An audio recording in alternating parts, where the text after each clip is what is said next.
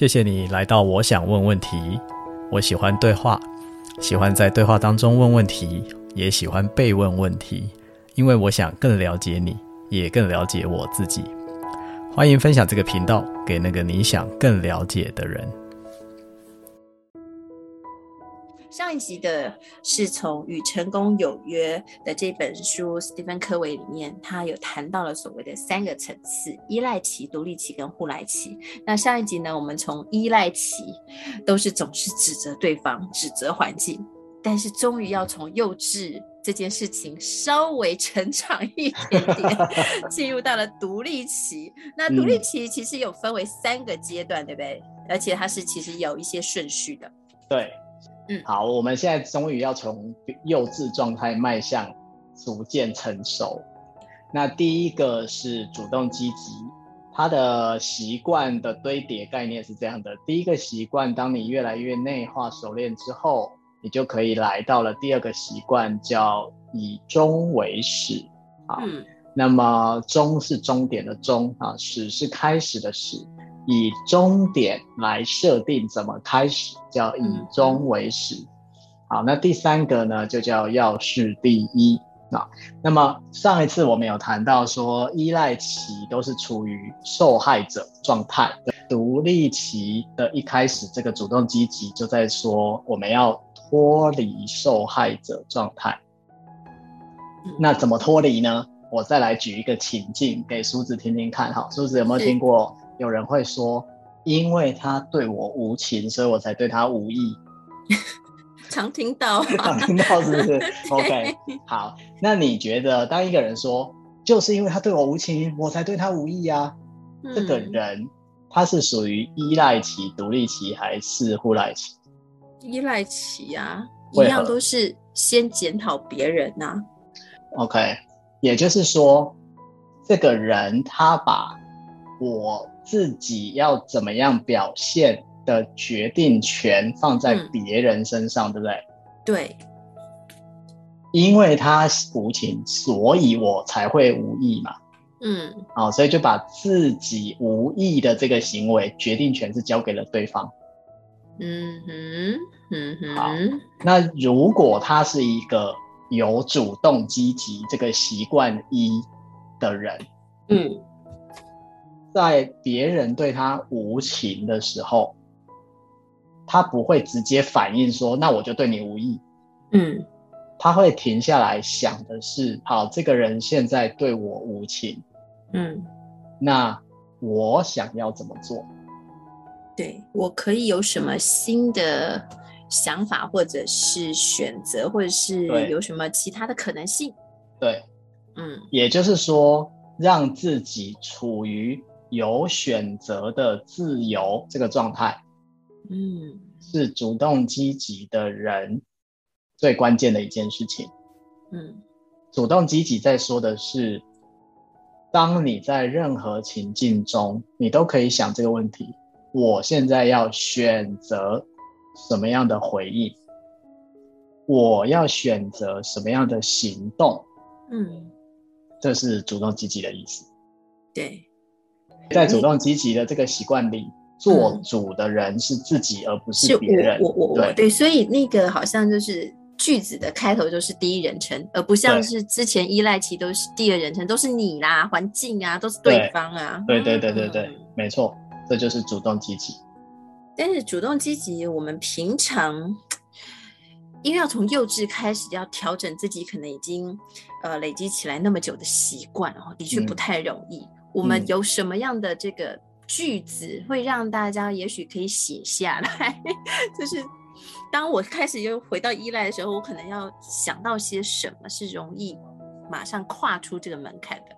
教练有些什么建议吗？哦写下个句子，你是说什么提醒自己的话之类的？对啊，写在我的电脑上啊，或者是写在我的门上啊，或者是当我想要又要开始 依赖，回到去指责对方的时候，我应该要怎么修炼自己一下？听你这么说的时候，我其实是刚刚就是突然灵光乍现的，我之前也没有想过这句话。嗯，嗯，好，但我突然想到。你你应该有印象，就是如果我们去医院，然后医生会拿那个三角形敲我们的膝盖的时候，我们不是就会对，反弹嘛，膝关节就会反弹，对不对？对，那个反弹是一种反应，对不对？对，反射动作。对，所以它是没有意识的选择。对。而我们刚刚在讲主动积极，其实是我很清楚的知道我现在可以做什么选择。嗯哼。对我刚刚想到的你说的那句话，我想到是。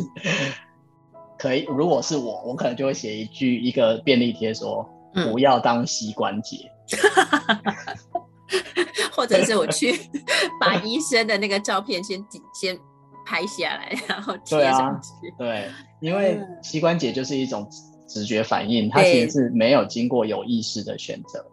对，嗯，而且因为那个习惯，有时候就真的是。的确，像你说的，已经就是成为我的一种生活或者是语言的常态的时候，就是不自觉就会啊，不可能啦，啊，没办法啦，对啊，都是怎么样啦，啊，所以啊，可是但是就是很多的这种这种呃语气就会出现。但如果我有自觉的时候，可能就是当教练说从我的这个第一人称开始发言起，的话可能哎。我还有什么选择，或者我还有什么可能性？对对，对，不过梳子，你讲到这边哈，我想要说的是，嗯、好，这个是我不科学的观察哈，嗯，没有什么理论基础的，嗯，我只是纯粹用八十二十的法则来看，嗯，其实百分之八十的人是不想要进入到主动积极的，你知道为什么吗？为什么？不是应该要成功吗？但是居然有可能，虽然不科学，将近有八八成人觉得我没有想要改变。嗯，对，不是不想要改变哦。嗯，我不想要主动积极，因为这样很累。我为什么会这么说呢？因为其实主动积极是一种为自己负起责任的行为。真的为自己负起责任哦，是所有事情的责任哦。我举简单的例子，很小的事情，包含你每一餐要吃什么，嗯，是不是你为自己负起责任？对。那你有没有听过啊？我们又要讲到减肥了，减肥实在是一个 非常好的例子。真的。你有没有听过有人说啊，我减肥不成功，就是我坏朋友很多啊。我每次一讲到减肥，朋友就找我去吃饭。对呀。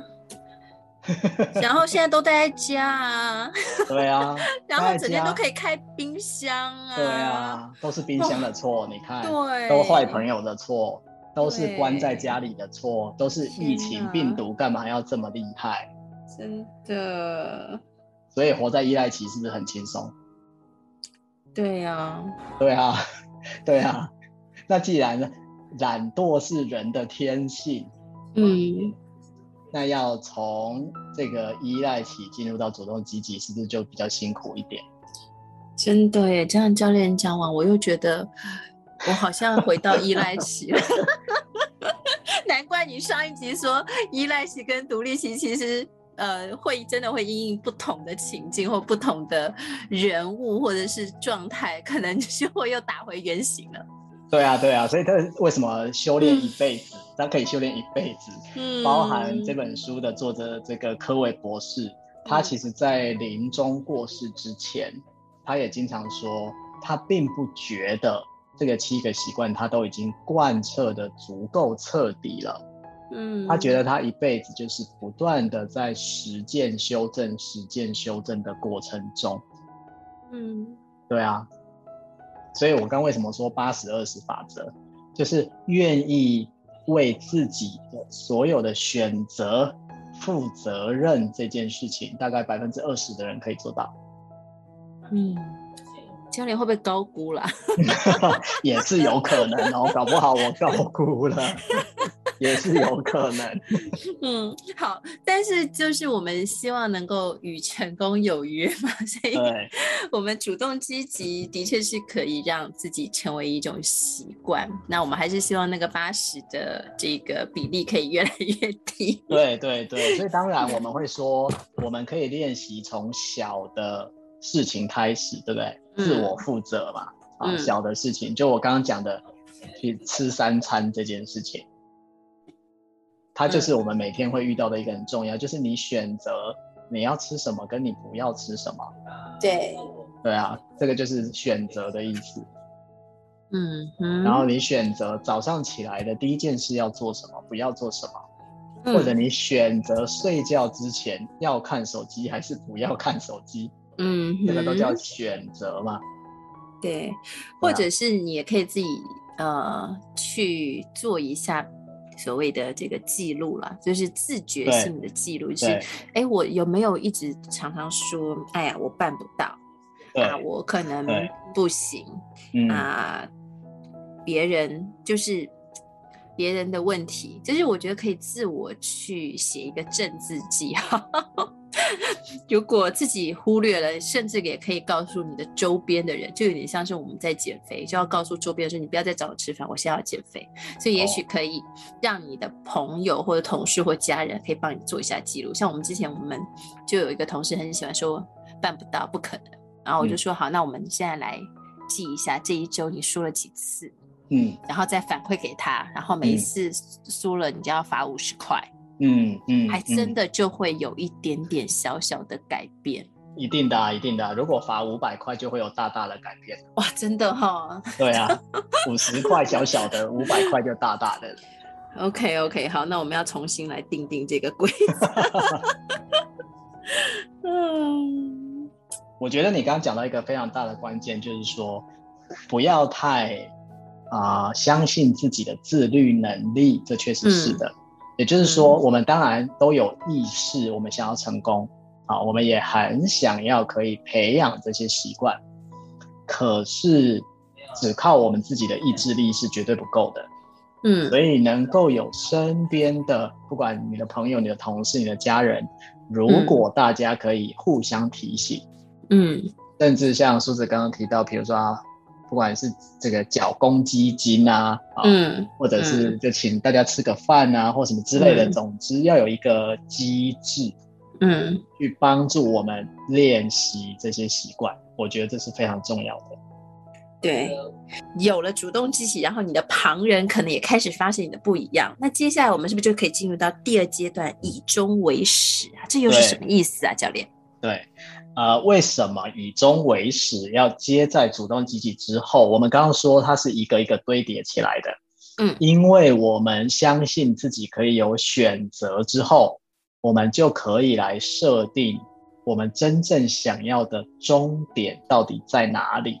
嗯，好，那这个以终为始，我先用一个很简单的概念跟大家说，大家就很快可以理解了。就是梳子，你一天会用几次 Google Map？骑车的时候会用，对，嗯，可能一次两次吧。如果说那天都要出差的话，对，就是你总之要去个地方，你就通常会习惯嘛。我们大家已经都非常习惯用 Google。对对，Google Map 的第一个动作就是设定目的地，对不对？对，对那就是终点嘛，对不对？啊，对，你要去哪里？啊、嗯，你要去哪里？嗯，然后 Google Map 第二个动作。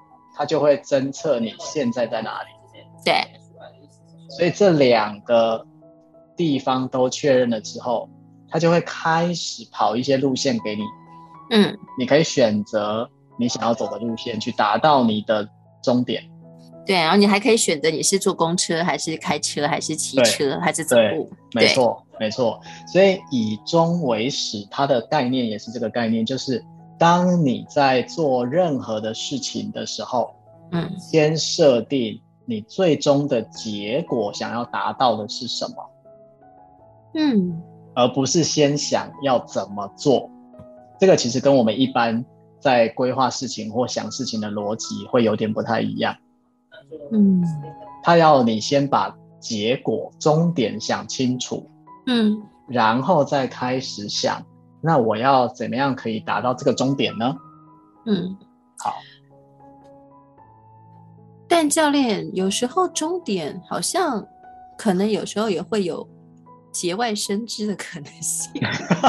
举个例，举个例，就像我 可能我想要去去到呃卖场，然后呢，嗯、突然之间又想要要去别个地方，所以终点好像有时候会改变。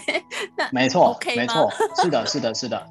哎，苏子刚好讲到一个很好的例子，终点当然可以改变，嗯，但你要非常清楚的知道，你去那个终点的目的是为了什么，对吗？嗯，所以当你想清楚了之后，你当然可以啊。你本来要去卖场，可是去卖场中间你又想到有另外一个更重要的，你要先再去弄一下，啊、当然有可能，当然有可能，所以这个没有问题。嗯，你可以做选择跟决定，这是第一个习惯。嗯，提出来的。好，嗯，那我想要提一个，在我自己读这本书的时候，这个以终为始，其实影响我很大。是书里面提到一段，说我们人生最最大的一个终点，嗯，就是我们要死掉的时候。嗯，那就像上一期我们有提到，我们希望当我们走到那一天。我们身边的人会记得我是一个什么样的人，嗯，这个叫做终点的设定，对不对？嗯，那比如说我们上一集我举了一个例子，比如说如果我想要我的朋友啊，我的家人，他们都会记得说啊，Wisdom 是一个很慷慨的人，嗯，可是我在平常的时候，只要大家要吃饭要出钱，我都会不去参加。我的行为就没有办法达到这个终点的设定，对不对？对，对，这就是没有以终为始呀。好，那我再举一个很常见的例子啊、呃，因为我在很多不同的单位也曾经用七习惯分享，很多人在设以终为始，就会说啊，我希望。我家人会记得我是爱他们的，好，嗯，我希望我我的家人会记得说，我总是会为他们着想，嗯，啊，这个其实是蛮多人都会设的，说在人生终点的时候，我希望我的家人记得，那我就会请他们定好这个时候，回过头来想，对，那如果今天公司有很紧急的事情。然后刚好也遇到了你跟家人晚上有约，本来就约了要去干嘛？嗯，你会留下来加班，还是你会拒绝老板，然后回家继续去做你原来的设定？嗯，如果是我，就会继续工作。对啊，对啊，这就是一个选择，对吗？对。但是这个选择会有助于你的终点吗？不会。对。嗯，对，这个其实就是帮助我们去检视这个终点跟你现在正在做的事情，你是越走越靠近，还是越走越远？嗯，可是 Winston 教练，就是我觉得感觉在这个终点、啊。因为每一个的角色其实是不一样的，你可能是工作上会有一个角色，那是不是工作上就有一个终点？嗯、然后我是呃扮演一个家人的角色，我可能是扮演一个妈妈或是爸爸的角色，嗯、可能就是角色跟这个终点应该会不一样，没错，还是说啊，对嘛？对嘛？对，OK，是好，是，嗯，没错，所以呢。其实你提的这个状况也是非常多人在实践以终为始的时候一定会发生的状态。嗯。对啊，因为一定会有冲突啊。呃，人生有非常多冲突的时候，所以呢，在以终为始里面，它有一个非常核心的要素，叫做你必须要清楚你的原则是什么。原则。对，因为你的终点，你想要成为一个什么样的人？嗯啊。终点其实就是你想要成为一个什么样的人，嗯，你能够设定的很清楚，好，嗯，所以我们当然有可能，比如你会发现你可能是以事业为重心的一个人，嗯，但有一些同事，你可能也发现说他是以家庭为重心的人，嗯，有一些同事呢，他可能以享乐人生为重心，嗯，就每个人。它会有不同重心的设定，对，好，那不同重心的设定，它就会在发生各种状况的时候，以那个重心去做出选择，对不对？嗯哼，好，那这里的问题就在于，第一个，是不是每个人都非常清楚知道你是以什么为重心的？有些人他虽然做出了选择，嗯、可是他并不知道他真正的重心是什么。嗯哼。好，那当你有了重心之后呢，你就会开始要知道说，如果我以我的重心来做选择，每一个选择都有要付出的代价。嗯，任何选择都一样。没错。所以，比比如说，好，你说我加班，那我的代价有可能就是家人可能会不谅解，好，或家人虽然谅解，但很委屈。嗯，啊，总之这是一个代价。那反过来说啊，我不加班，我去陪家人，那我的代价可能就是老板或同事也许会因此而不相信我或者怪罪我，这个是代价。嗯，所以去非常清楚的认知到每一个选择都有代价。那你要根据什么重心来做选择，你就会需要付出代价。嗯，你愿不愿意承担？这个其实是以终为始里面很重要的。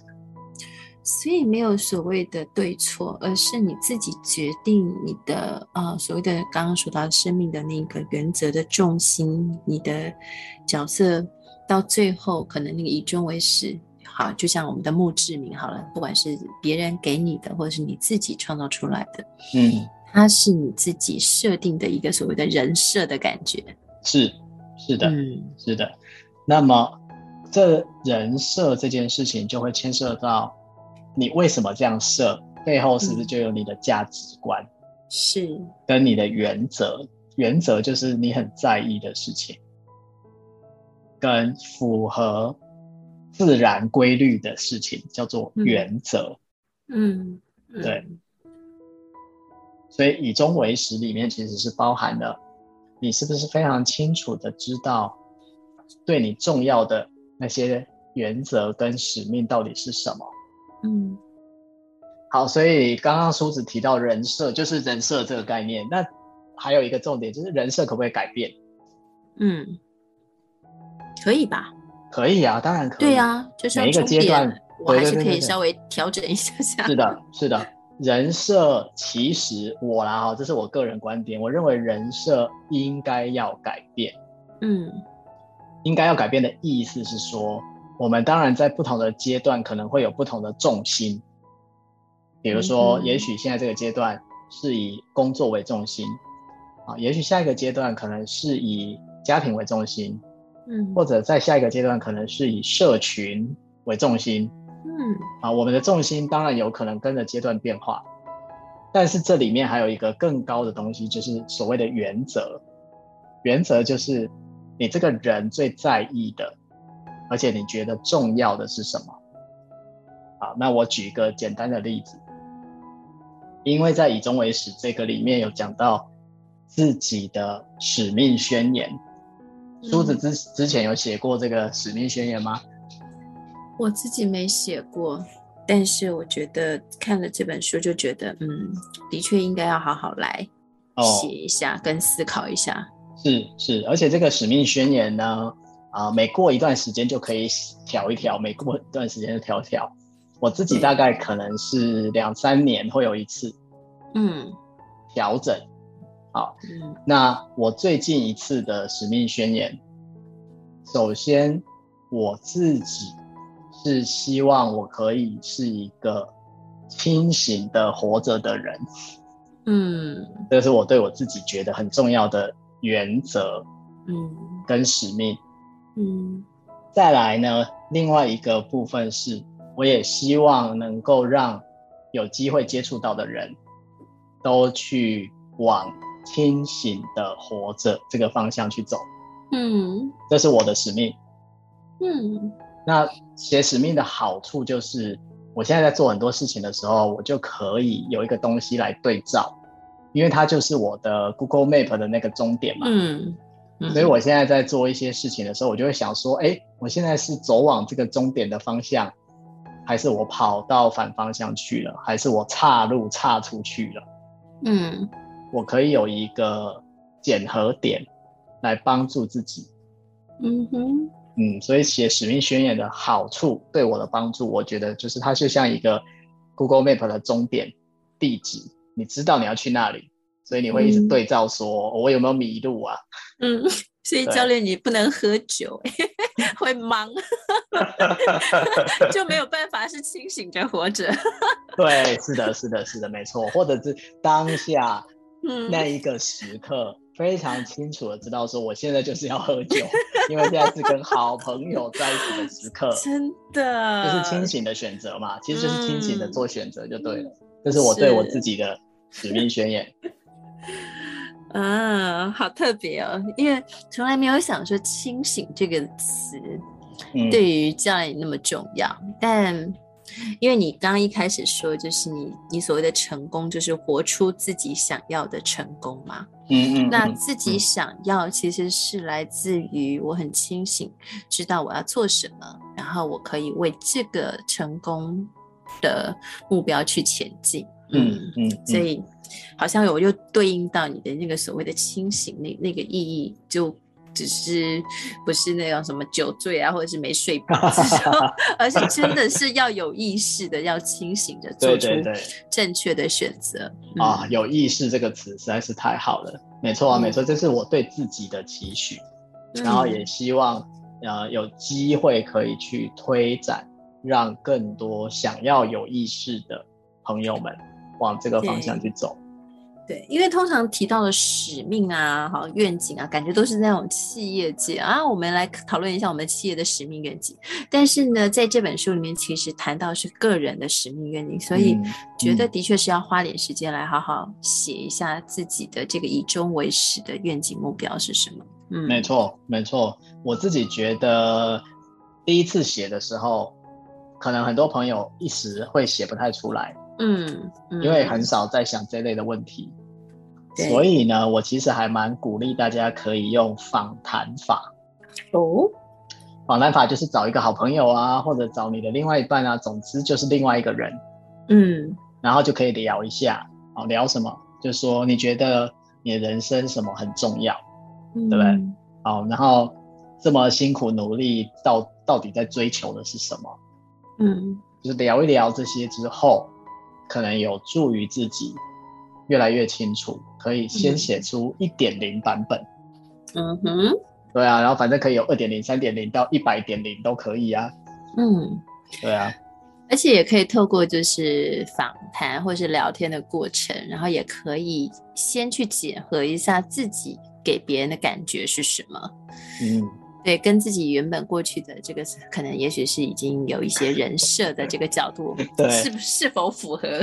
是是是是是，没 错，对，没错。像你讲这个，我刚刚为什么会笑，就是因为我想到有一次，就是我在一个课程里面做这个练习啊，是，然后就是用这种两两访谈的方式，好，然后呢，就有有其中有一组，他们就。爆出了很大的笑声，然后我就走过去看一下，说是发生了什么事情。好，然后其中一个，因为那是在企业里面的一个课嘛，哈，那其中的这个人他就说，他就跟我讲，他说教练，我这个同事我已经跟他一起工作十几年了，嗯，他竟然跟我说，他希望他人生到最后的时候，我们要记得他是一个温暖而真诚的人。到底哪里有温暖，哪里有真诚？真诚对，对，那这个这个是好朋友吧？那么然后重点就是这个当事人 啊，这个当事人就在那边笑，然后他就说：“我明明就一直都很真诚的对待你们，难道你都感受不到吗？”类的这样子。嗯，我觉得这就是一个很好的机会，就像你刚刚讲的，了解一下别人对我的。印象跟想法，对不对？嗯，就非常有可能。我觉得，哎，我对梳子都一片忠诚啊，哈，然后非常坦诚，然后呢，怎么样怎么样？可是梳子并没有感觉到啊。嗯，那到底是谁要检讨？我觉得从主动积极的角度，嗯、一定是回到自己身上，对不对？对，所以不是幼稚期的，都是检讨别人。对啊，对啊，对啊，就是如果检讨别人。我就会一直说，哎、欸，拜托，梳子，我都对你这样了，你居然感觉不到吗？啊、你怎么怎么那么没良心之类的？对对对对对。嗯、但是如果因为以终为始是在主动积极之后的一个习惯。对，所以如果我有主动积极，我就会开始想说，哎，原来我觉得我这样的展现，但别人感觉不到，哎，嗯，那我要怎么样调整，才能让对方感觉得到呢？呀，就回到独立期的主动积极，用第一人称我来先造句。OK，对，好。所以以终为始的这一个建议的步骤，就是你可以先找一个人来访谈一下，然后呢，再来好好去思考一下自己的所谓的人生的原则、人生的这个使命的宣言，可以怎么样的拟定？没错。好，那接下来我们要进入到独立期这个阶段的第三个要事第一。嗯，这是什么意思啊？要事第一，从字面上来说，看起来好像很容易理解哈，因为它的要事指的就是重要的事的那个要事嘛哈。对，要事放在第一。好，那这个习惯每次在聊的时候，很多朋友就会想到，你上班的时候可能手边都会有那个 to do list 啊，你都会写说，嗯、我今天要干嘛，我今天要干嘛，我今天要干嘛。啊，然后完成了就花掉，花掉，花掉，然后就觉得很有成就感。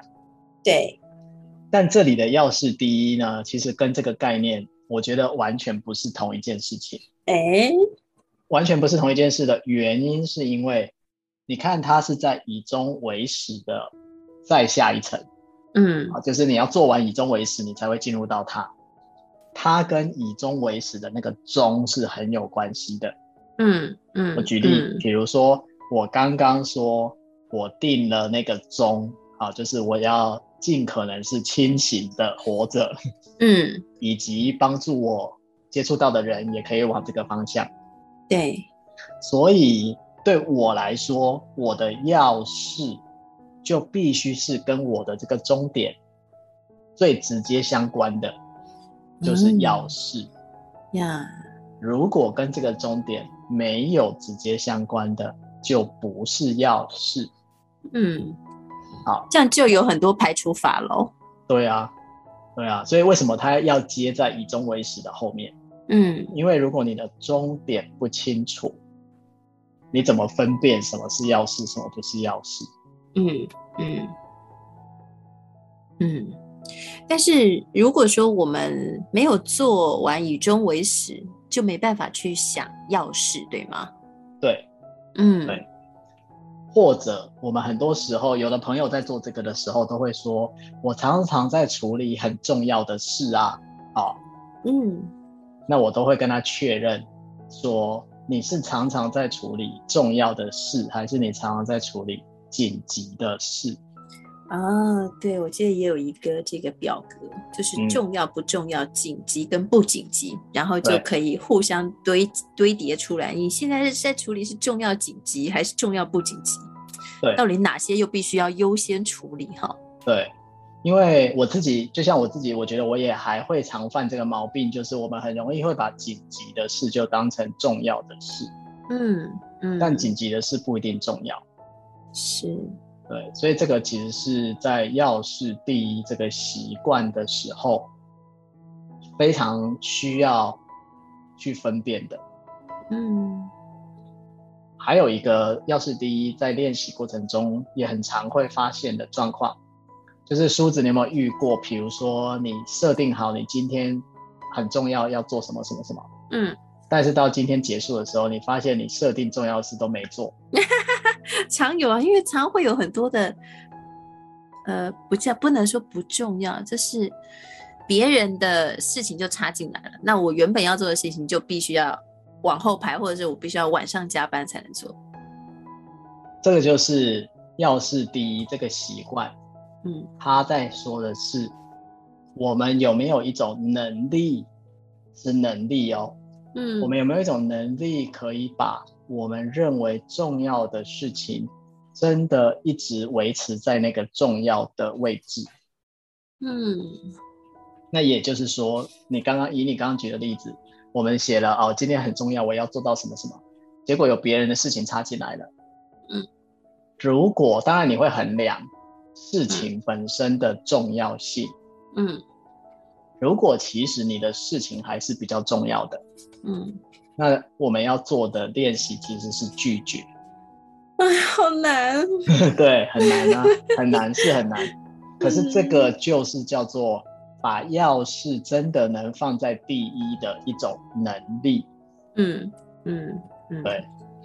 而且这个能力的确是很需要练习，至少对于我来讲啊，要要跟人家说不啊，说 no 啊，我觉得呃，这要很长的练习。是的，是的，是的。那当然也不只是你啦，我们非常多人都需要这样的练习。嗯，好，然后另外反过来，我们讲另外一种状况，另外一种状况就是说，好，你今天列了啊、呃、很重要的一些事情，结果现在有别的事情插进来了，在。你评估下那些插进来的事，真的比你的事还要重要。嗯，但有些人他会很坚持说，可是我要先完成我的事情。是。那对这些人来说，他也没有做到要事第一。嗯嗯。因为他缺少了弹性。嗯。那弹性就是他要练习的。是。对，所以要事第一，其实在说的啊、呃，不只是列出一个 to do list 的概念，他在讲的是你能不能真的根据你的终点，很清楚的分辨什么是要事，什么不是要事，嗯、并且真的能够维持它在那个很重要的位置。嗯哼，对，嗯，所以那个分辨有些什么样的技巧吗？或者是，对，我觉得这个是可能是还蛮重要的关键能力耶。你说分辨的技巧是指什么？就是我我要能够分辨出好到底重要的事情一定要不能够包不能够被排到后面嘛。嗯，那我要怎么样去确认这件事情的重要性？嗯、然后当别人又挤进来的时候，我要怎么样去弹性的？哦弹性的调，对，就回到，所以就回到以终为始啊。然后，那就是他每一个习惯为什么会息息相关的原因。嗯嗯、对，就是我、嗯、我的终点现在设定的到底是去哪里？对，那这些临时来的事情跟我的终点是什么样的关系？嗯，对，嗯。所以还是真的是一开始，如果说目标没有想清楚，其实真的就变成要迷路乱走，或者是对啊，没有办法很清醒。是的，是的，这个就 是《爱丽丝梦游仙境》里面很经典的那一段，对不对？你一定知道那一段。对，对啊，对，就是如果你问了别人说你要去哪里，他就说我也不知道。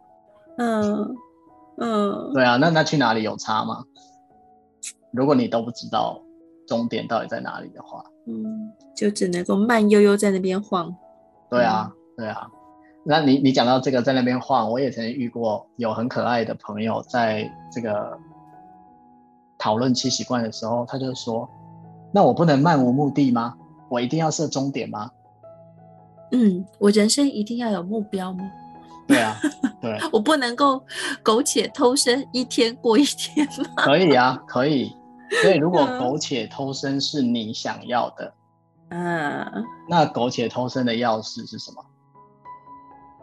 就是慢悠悠，然后活在自己开心的当下，也不会有担心被指责。对啊，嗯，那就要做到这样啊。嗯，对别人的指责可能无感。反正那就是我啊，哦啊，对啊，对啊，这就是药师啊，也在他的选择怎么样的自己，对啊，对，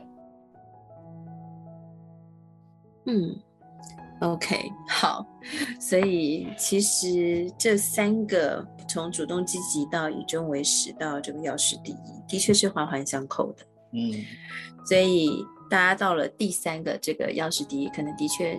回应到以终为始，然后自己的那个目标点在那的时候，我可以为这个阶段可以做些什么样的事情？也许因为想清楚了，你就可以有一些行动的策略就会出来了。嗯，没错，没错。嗯，然后怎么样去练习呃拒绝？至少这个是跟我自己说的。嗯，是的。学习拒绝，然后把钥匙放在优先要处理的事情上面。从《与成功有约》这本书，我们终于把。依赖期上，我们终于来到独立期了，终于稍微成熟一点点，但这个只是可能到我们的呃国国中阶段呢。但是我们要怎么样从这个青少年再变成更成熟的这个核心，然后进入准备要进入社会阶段？好了，我们要等到下一集才跟大家再继续来分享。谢谢苏子。